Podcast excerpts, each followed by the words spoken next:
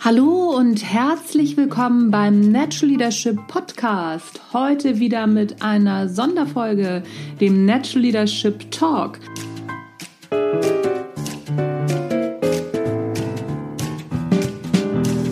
Heute zu Gast Susanne Grieger-Langer. Der Natural Leadership Podcast ist der Podcast, der dir dabei hilft, der Mensch bzw. die Führungskraft zu werden, die du sein willst. Du bekommst innovative Ideen, praktische Tipps, jede Menge Impulse und neueste Informationen aus der Hirnforschung für deinen beruflichen Erfolg und deinen persönlichen Entwicklungsprozess. Mein Name ist Anja Niekerken und ich freue mich, dass du heute dabei bist.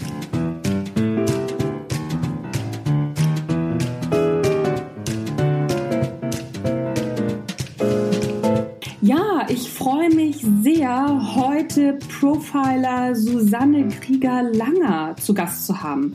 Was ein Profiler ist und macht, erzählt sie uns gleich. Aber Susanne ist eben nicht nur Profiler, sie ist auch Frontfrau der Krieger-Langer-Gruppe. Die Gruppe besteht mittlerweile aus fünf Divisionen und besetzt weltweit das Thema Prof Profiling.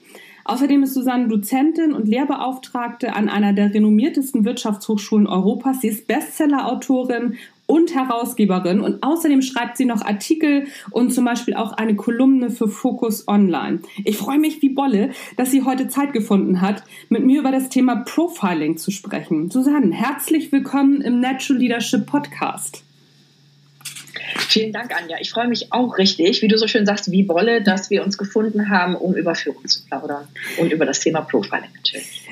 Vielen Dank, dass du dabei bist. Ich habe jetzt schon einiges über dich erzählt. Viele Hörer fragen sich bestimmt, was ist Profiling überhaupt? Wie müssen wir uns das vorstellen? Also die meisten haben, glaube ich, eine Vorstellung aus äh, irgendwelchen Krimiserien oder vom Tatort. Ein bisschen so kann man es sich auch vorstellen, wobei natürlich im Fernsehen das alles extrem verkürzt und sensationsheischend vorgestellt wird. Also es geht für den Criminal Profiler darum, Tatorte zu lesen. Also der Criminal Profiler, der Kriminalist ist am Ende der Nahrungskette. Der soll dann die finden, die es gemacht haben und die aus dem Verkehr ziehen, auf dass es nicht wieder geschieht. Und der Pre-Crime Profiler, dazu gehöre ich, das sind Character und Comportment Profiler, also die, die äh, Charaktere analysieren, die Mustererkennung betreiben, also sozusagen direkt schon am Täter dran sind. Ähm, die lesen Menschen. Mhm, mhm wenn du, wenn du sagst, also Pre-Crime-Profiler, dass das vorher passiert, ähm, in, in welchem Zusammenhang passiert sowas vorher? Äh, vor allem äh, geht es da um die Wirtschaftskriminalität. Ähm, also ich glaube, es gibt auch diesen Minority Report. Ähm, das war ja auch was Spannendes. Sowas gibt es natürlich nicht, dass irgendein Medium dann sagt, oh, der wird was Schlimmes machen. Mhm. Es geht darum, ich sage mal, gerade wenn es um den Einsatz von Führungskräften geht oder an neuralgischen Stellen der Macht, wie IT, Controlling, ähm, diese Bereiche, dann sind ähm, dort Menschen, die über viel Macht verfügen und wer viel Macht hat und an großen Hebeln agiert, kann auch viel Schaden bewirken. Pre-Crime Profiling bedeutet, man schaut sich den Typ, den Charakter an und analysiert, ob diese Person überhaupt dieser Verantwortung gerecht werden kann auf der einen Seite und auf der anderen Seite der Verführung, äh, ich sag mal, des Geldes, der Korruption oder was auch immer, ähm, widerstehen kann. Das sind die zwei Hauptpunkte, die ich beantworten soll, wenn es zum Beispiel ums Recruitment geht. Mhm. Ähm, denn wir können uns eine Menge leisten, nur nicht miese Machenschaften. Mhm. Und mhm. ähm, so sehr ich natürlich auch die Menschen liebe, ich will eindeutig sagen, es gibt nichts Gefährlicheres auf dem Planeten als den Menschen. Mhm. Ähm, auch nichts Spannenderes meiner Meinung nach. Ähm, der Mensch ist nicht einfach nur gefährlich, aber einige. Und damit die nicht einfach machen können, was sie wollen, äh, werden Profiler eingesetzt und zwar möglichst bevor was Schlimmes passiert ist. Also letztendlich arbeitet man, wenn man jetzt von Profiling spricht und sich das vorstellt wie mit einer Zange, die Character- und Comportment-Profiler sind am Anfang, sollen möglichst verhindern und die, die bei uns durchs Netz geschlüpft sind, die werden hinten quasi von den Criminal Profilern nochmal richtig aufgeräumt. Ah, okay, okay. Ähm, warum sollte äh, oder ist das schon sehr, sehr üblich, dass sich in der Wirtschaft mit diesem Profiling beschäftigt wird oder ist das noch am Anfang? Hm.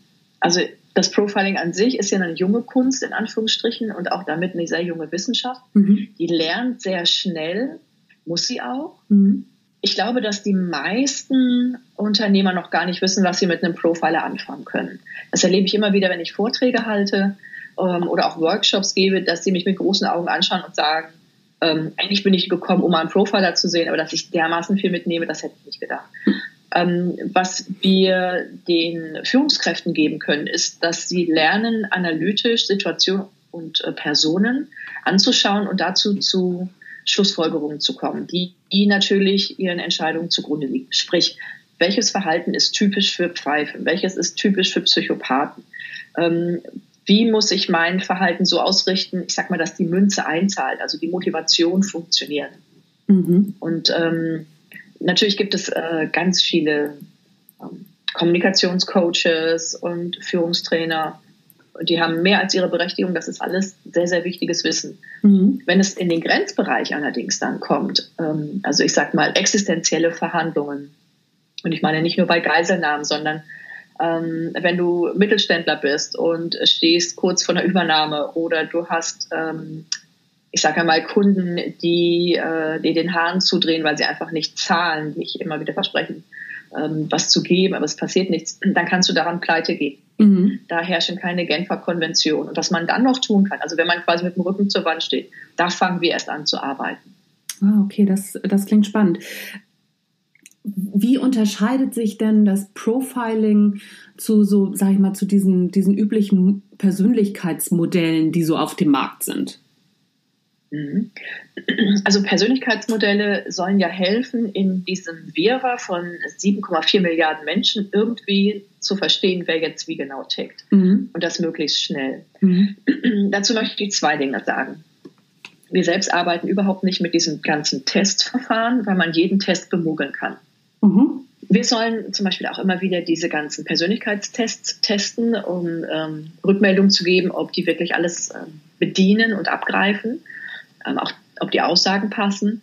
Mhm. Ähm, und es wird auch immer wieder erzählt, ja, die sind jetzt toll und besser als die vorherigen, weil sie wissenschaftlich sind. Deswegen seien sie nicht mogelbar. Mhm. Dazu sage ich mal als Wissenschaftlerin, ähm, auch eine Typensuppe ist wissenschaftlich. Die ist objektiv, reliabel und valide. Immer. Mhm.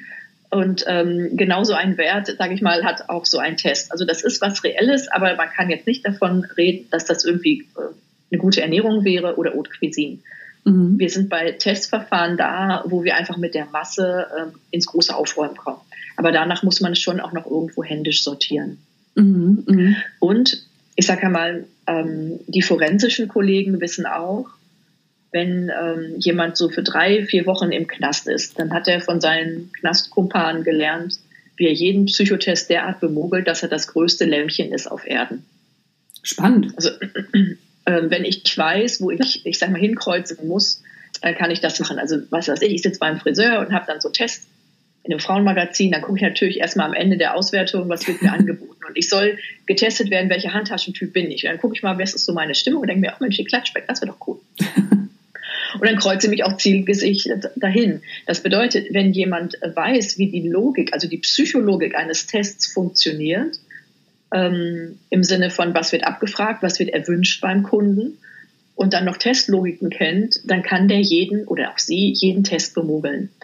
Das heißt, Profiling, was den Unterschied zu uns ausmacht, äh, zu anderen Verfahren, ist, die Zielperson erfährt nie etwas von uns. Das ist völlig geräuscharm. Mhm. Und bei uns ist nicht so einer dran, der sagt, oh, ich habe Ihre Schrift gesehen, ich kann alles über Sie sagen. Das ist ja völlig unprofessionell. Äh, pro Zielperson sind 15 bis 25 Kollegen aktiv. Das heißt, das ist eine Menge Manpower. Mhm. Und ähm, das ist auch ein Punkt, den man im Fernsehen nie sieht. Also sieht man ein Mentalist oder bei Light Me sieht man einen, der dann alles sofort erkennt. Ähm, der ist dann noch vielleicht mit so einem dünnen Team von ein oder zwei weiteren Kollegen da unterwegs. Das ist nicht die Realität. Also wenn man wirklich gute Arbeit machen will, sind viele, viele Kollegen dabei, die alle in ihrer Profession Experten sind und die ihren Teil, ihr Puzzlestück für das Gesamtkonzept geben können. Mhm. Das habe ich mir auch tatsächlich ganz, äh, ganz anders vorgestellt. Ja, sehr spannend. Du hast gesagt, dass ähm, die meisten Menschen relativ schnell durchschaut haben, wie die Fragestellung ist und also ne, wo, wo man da so hin soll. Da muss ich ja auch natürlich gleich ans Vorstellungsgespräch denken. Wie, wie erkenne ich denn im Vorstellungsgespräch, ob das eine Pfeife ist oder ein Psychopath ist? Was kann ich da denn machen? Ja, jetzt wo fangen wir an? Vorne am besten. Eine Frage, ähm, fünf Antworten. Ähm, ich glaube, eine gute Idee wäre es, wenn wir unter deinem Podcast unseren Performance-Check verlinken. Ähm, dort hat man zwölf erkennungsdienstliche Details jeweils zu Performern, Pfeife und Psychopath. Ich glaube, das wäre schon eine gute Idee. Oh, super, das machen wir. Weil ähm, das ist nicht eine Frage, die alles offenbart oder ein Symptom, das alles deutlich macht. Mhm. Ähm, ich will es mal ein Bild äh, sagen. Also sobald man irgendwie was Rotes in einer Suppenschüssel hat, ist es nicht automatisch eine Tomatensuppe. Ja. Ja, das kann alles Mögliche sein. Und im schlimmsten Fall hat der Koch noch mit Molekularküche irgendwas nett gefärbt, weil er Spaß dran hat. Ähm, das heißt, ich muss bestimmte Dinge ähm, abgreifen und der Profiler schaut immer mit drei Sichtweisen. Die Lupe, das ist natürlich erwartet worden. Die Frage ist aber oft vom Laien, wo setze ich denn die Lupe an? Mhm. Und ich setze die Lupe immer da an, wo ich einen Riss in der Silhouette bekomme. Also das, was der äh, Otto Normalverbraucher den Ausrutscher nennt. Das ist für uns genau das Zeichen, wo wir sagen, so, und jetzt haben wir was Echtes. Da setzen wir an. Da setzen wir die Lupe an. Mhm. Ähm, das heißt, wir gucken uns jede Einzelinformation an und sobald wir ähm, die sozusagen verstanden haben, ziehen wir die Lupe auf auf Weitwinkel und schauen, passt das in die Gesamtplausibilität dieses Charakters. Also es gibt Psychologiken, sagt das Wort schon, Psychologie, mhm. ähm, die muss ich natürlich kennen, so dass ich sagen kann, okay, das ist logisch für einen Charakter oder das ist logisch für eine gereifte Person oder eben für eine nicht gereifte Person oder vielleicht sogar für eine Störung wie Narzissmus. Mhm. Und dann brauche ich, und das ist mit das Existenzielle, und das würde ich ähm, allen HR-Lern raten, das ist die Sichtweise von der Seite. Das heißt, wir sind nicht im direkten Kontakt. Wir schauen uns an, wie die Person mit anderen interagiert. Und da gibt es so ein paar Stellgrößen, die für uns existenziell sind. Also die ersten Sekunden, wenn die Person die Kontaktaufnahme betreibt. Also jemand kommt rein, wie reagiert die Person? Ähm, da hast du so Sekundenbruchteile am Anfang, wo das wahre emotionale Erleben zu sehen ist. Mhm. Ich meine, das hast du bestimmt auch schon mal erlebt. Äh, du triffst jemanden irgendwo unerwartet in der Stadt und erst kriegst du ein schockiertes Gesicht und auf einmal geht es dann in freundliches Grinsen. Ach, hallo, schön, dass wir uns sehen. Ne? Mhm. Aber diese erste Sekunde, die ist echt. Also derjenige hat dich gerade nicht sehen wollen oder mhm. ist schockiert, erwischt zu werden oder irgendwas. Mhm. Und diese erste Sekunde ist relevant. Und wenn der Kontakt beendet wird, das heißt, wenn die Person äh, sich umdreht, was habe ich da auf dem Gesicht? Also immer dann, wenn jemand ähm, Kontakte macht ähm, und sich nicht beobachtet fühlt dabei, das sind für uns die wichtigsten Indikatoren. Das heißt, dass wir ähm, auch beobachten, wie jemand, was weiß ich, mit dem Pförtner umgeht, ähm, um Nieder- und Hochrelevanzkategorien ähm, abzuchecken. Das machen zum Beispiel Narzissten und Psychopathen gerne, mhm. dass sie sehr unterscheiden, wer ist relevant für mein Sonntagsgesicht und wer eben nicht. Mhm. Und ähm, ich frage immer die Personen, ich sage mal, die ohne Macht sind im Unternehmen, weil die kriegen das unverstellte Gesicht typischerweise. Mhm. Mhm. Okay. Das heißt, ähm, es ist nicht eine Sache, sondern es ist vor allem Beobachtung. Das bedeutet auch im Interview, ähm, ich sage mal, die Person davon wegzulocken, was sie vorbereitet hat, nicht selbst so viel zu erzählen, sondern erzählen zu lassen und ein möglichst breites Beobachterboard zu haben gerade Blender wie Pfeifen oder auch Psychopathen, auch andere Eindrucksmanager, die managen den Eindruck über sich, aber nicht die Projekte, nicht die Aufgaben. Und die sind hervorragend in der 1 zu 1 Manipulation. Das heißt, wenn ich 1 zu 1 mit denen da bin, bin ich wirklich besoffen geschmust. Je mehr Leute aber dort sitzen, ähm, desto besser. Und ähm, wir haben ein Online-Produkt, Blackbox Bewerber, ähm, dass die Person wirklich durch so einen Prozess, so einen Analyseprozess führt mit, ähm, ich sag mal, Scorecards für bestimmte Themen und Dinge. Denn es gibt da ganz viel zu beachten. Ähm, und vor allem eins ist ganz wichtig. Wir gucken immer so nach der Kompetenz in der Fachlichkeit. Die kann ich aber schulen. Mhm. Die ist nicht meine erste Hürde in meiner Wahrnehmung als Profiler. Mhm. Die Hauptkompetenz für mich als Profiler ist ist diese Person in ihrer Persönlichkeit gereift? Also ist sie wirklich erwachsen? Habe ich mit jemandem zu tun, der eine echte Antwort findet auf das, was die Situation oder die Person von ihm oder von ihr verlangt? Das ist die erste Frage. Und wenn das gegeben ist, stelle ich die zweite Frage und gucke sozusagen ins Unternehmen rein. Der Manager oder die Managerin, die die Person führen soll, kann der die managen? Mhm. Es hilft uns alles nichts, wenn wir da jemanden haben, der super ist, aber wo die Chemie nicht stimmt zu dem, der die Person führen soll. Mhm. Und wenn das beides gegeben ist, dann können wir tiefer und weiter gucken. Verstehe ich das richtig, dass mh, mm, es mehr darum geht, nicht Fachkompetenz ein, einzustellen, sondern tatsächlich zu gucken, ähm, was für eine Person das ist, wie, wie der motiviert ist und wie der so tickt? Also um es jetzt perfekt zu formulieren, Fachkompetenz brauche ich natürlich, ja. aber nie auf Kosten der Persönlichkeit. Mhm, okay. Denn Persönlichkeit kann ich nicht erzwingen, nachzujustieren. Habe ich aber eine gereifte, motivierte Persönlichkeit äh, und wenn derjenige ein bisschen IQ zwischen den Öhrchen hat, wird der oder die die Fachkompetenz immer äh, lernen können. Mhm, okay. Wir gehen noch zu sehr von der anderen Ecke aus und sagen, wenn jemand das fachlich wirklich kann, ähm, dann habe ich, was ich brauche. Äh, aber das, was heutzutage geschaffen werden muss, ist größtenteils so komplex, dass es nur im Team geht. Und das verlangt letztendlich die Fachkompetenz, mit Mensch umzugehen. Mhm. Und diese Fachkompetenz verlangt als Fundament eine gewisse Persönlichkeitsentwicklung. Wir haben immer mit denen Probleme, die ähm, ob ihrer Unreife schlichtweg egozentrisch sind. Mhm. Okay. Und da muss ich so hart und so fast schon aggressiv führen, wie es heute überhaupt nicht mehr modern ist. Und da, ähm, ich sage mal, beißt sich die Katze so ein bisschen in den Schwanz. Ähm, ich habe eine Menge Personen, die nicht ausreichend erzogen sind. Mhm. Ich habe eine Menge Personen, ähm, die sich nie haben benehmen müssen, äh, die sich auch nie haben entwickeln müssen. Und die soll ich noch mit Kumbaya, my Lord, Motivationsführung nach vorne bringen. Das ist äh, systemimmanent nicht machbar. Mhm. Mhm. Aber es ist ja auch, sag ich mal, ähm, ein Kind dieser Zeit, ne? So, ähm, die Jugendlichen oder die, die jungen Leute, die jetzt gerade so in, ähm, ja, in, in den Job kommen, die sind ja nun ähm, alle Helikoptereltern, sag ich mal, ähm, versaut. Zumindest ähm, hört man das ja allerorten und angeblich soll es ja so sein. Wie, wie kann man das noch unter einen Hut bringen? Also da würde ich gerne nochmal äh, die Lanze hochhalten für die jungen Leute. Oh, sehr gut. Also erstmal, äh, erstmal haben nicht alle Helikoptereltern. Ja. Und es sind nicht alle verdorben. Mhm. Und ähm, Führungskräfte, die schon ein bisschen länger dabei sind und nicht nur mit der sogenannten fürchterlichen Generation Y zu tun haben, mhm. die ich nämlich sensationell finde, diese Generation, die können mir genau diese Probleme aus jeder Generation schildern. Ah, okay. Also wir haben diese, ich sage einmal, unreifen, ähm, sich selbst überschätzenden, wirklich rotzfrechen Menschen mhm. im Alter von 5, von 15, 25, das geht bis 55, 65 hoch. Mhm. Mhm. Und das sind unsere Probleme. Das ist nicht eine Generationsfrage. Wir haben jetzt okay. äh, Generationen bekommen, die mit besonderen Dingen, sage ich mal, zu kämpfen haben. Die haben von ihren Eltern immer gehört, du bist was Besonderes, du bist was Besonderes und du kannst alles erreichen. Mhm. Ja, und die haben vergessen zu sagen, du bist was Besonderes für mich. Mhm nicht für die anderen. Ja, okay. Und die haben vergessen zu sagen, du kannst alles erreichen, wenn du dich wirklich quälst. nicht einfach so in den Schoß geschmissen Weihnachten, wie wir das gemacht haben. Mhm.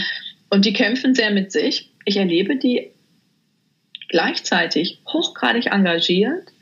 Die sind teilweise wirklich schockiert, wie viel Arbeit es braucht. Aber die wollen gerne bewirken. Und ich habe keine Mühe mit ihnen, äh, sie zu motivieren. Wirklich überhaupt nicht. Mhm, okay. Das ist nicht die Generation an sich, sondern ich sage mal, dieser Erziehungsfehler, der betrifft ähm, ganze Generationen. Und es gibt auch welche, die waren mal gut erzogen, die haben das vergessen. Und wenn ich jetzt mal so äh, da pädagogisch formulieren sollte, auch Führung hat was Erzieherisches. Mhm. Und wenn wir meinen, immer nur mit nett und mit Motivation, also sprich immer nur mit Ja erziehen zu können, dann kriegen wir Anarchie. Mhm. Das funktioniert nicht. Mhm. Ja, sehr, sehr spannend. Sehr, eine sehr spannende Sicht der Dinge. Mhm. Wie erkenne ich denn zum Beispiel, dass ein Kollege oder ein Vorgesetzter ähm, ja, im, im Oberstübchen nicht so ganz rund läuft, vielleicht ein Psychopath ist oder wie kann ich das unterscheiden? Ist er nun ein Psychopath oder ist er halt einfach mir nicht so ganz sympathisch? Wie unterscheide ich das denn im Alltag? Ich glaube, wir haben von der Presse und von den Filmen falsches Bild vom Psychopathen. Wir glauben immer, dass die Psychopathen die aggressiven und Bösen sind. Also böse will ich da nicht absprechen. Mhm. Doch es sind die Narzissten, ähm, die so aggressiv reingehen. Die Psychopathen sind die, die man sehr sympathisch findet am Anfang, wo man erst nach oft Jahren merkt, oh wow, ich werde hier total ausgenutzt. Mhm. Und das funktioniert ja so gut und über so lange Zeit, weil sie eben nett sind. Okay. Also ähm, ich glaube, es ist wichtig äh, zu bedenken, dass Führungskräfte ja einen anderen Job haben, als äh, geliebt zu werden. Als Führungskraft komme ich weiter, wenn ich derjenige bin oder diejenige, die respektiert wird, nicht die, äh, die die beliebte ist, sondern die respektierte Person. Mhm. Und natürlich durchkreuze ich permanent die Wünsche der Mitarbeiter. Denn mein Job ist, das Gemeinwohl nach vorne zu bringen. Das Projekt oder das ganze Unternehmen. Mhm. Das kollidiert natürlich mit Einzelwünschen, wie ich würde lieber daran arbeiten oder ich hätte jetzt kein Eis oder ich hätte jetzt auch gerne mal frei. Mhm. Und dann ist die Frage, wie, ähm, wie reif, sage ich nochmal so, also erwachsen ist der Mitarbeiter. Dann kann das sehr charmant und elegant miteinander gehen. Und alle wissen, was der Job ist. Je unreifer aber die Personen sind darunter, desto autoritärer muss ich das durchziehen. Mhm. Und dann wirkt es schnell, als hätte der Vorgesetzte oder die einen an der Waffel muss aber letztendlich mit einem Sack Flöhe kämpfen. Mhm. Mhm. Und ähm, wenn, wenn es jetzt um Sympathie oder Nicht-Sympathie geht, ich glaube, man spürt schon, ob jemand gerecht und fair ist, wenn man sich selbst nicht als Nabel der Welt sieht, sondern als Gesamtprojekt. Mhm. Und wenn da was schief läuft, also wenn man jetzt merkt, der Vorgesetzte oder die ähm, ist eher so egozentrisch, schmückt sich mit fremden Federn, ähm, brüllt rum, wenn es eng für die Person selbst wird, dann haben wir ein Problem, weil das ja von unten überhaupt nicht äh, geregelt werden kann. Also ich kann ja auch keine Revolution von unten anzetteln und sagen, ähm, also wir haben uns jetzt zu dritt zusammengetan oder zu dreißigst und wir mhm. wollen das jetzt nicht mehr so. Mhm. Ja, so funktioniert Hierarchie nicht. Mhm. mhm. Ja, klar. Also die Frage, wie erkenne ich die? Auch da würde ich sagen, Performance-Check. Ähm, da wird deutlich, mit was habe ich es zu tun. Ja, okay. Du hast das und da sind natürlich auch Tipps dabei, wie ich mit denen umgehe. Ja, du hast das gerade auch angesprochen. Ne? So viele Führungskräfte haben ja auch mit Pfeifen in ihren Teams zu tun. Wie, wie mhm. können die das denn in den Griff bekommen? Weil auf Dauer, sag ich mal, ne, was du auch gesagt hattest, so, so ein Sack Flöhe hüten, da wirst du ja wahnsinnig als Führungskraft. Wirst du. Ich zitiere Karl Lagerfeld, der sagte, aus einem Schweineohr kann ich keine Damenhandtasche machen.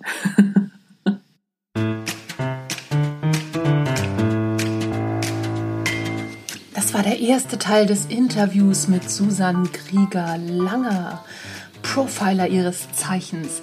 Nächste Folge hörst du gleich im Anschluss. Dranbleiben. Mein Name ist Anja Niekerken, National Leadership Podcast. Tschüss, bis gleich.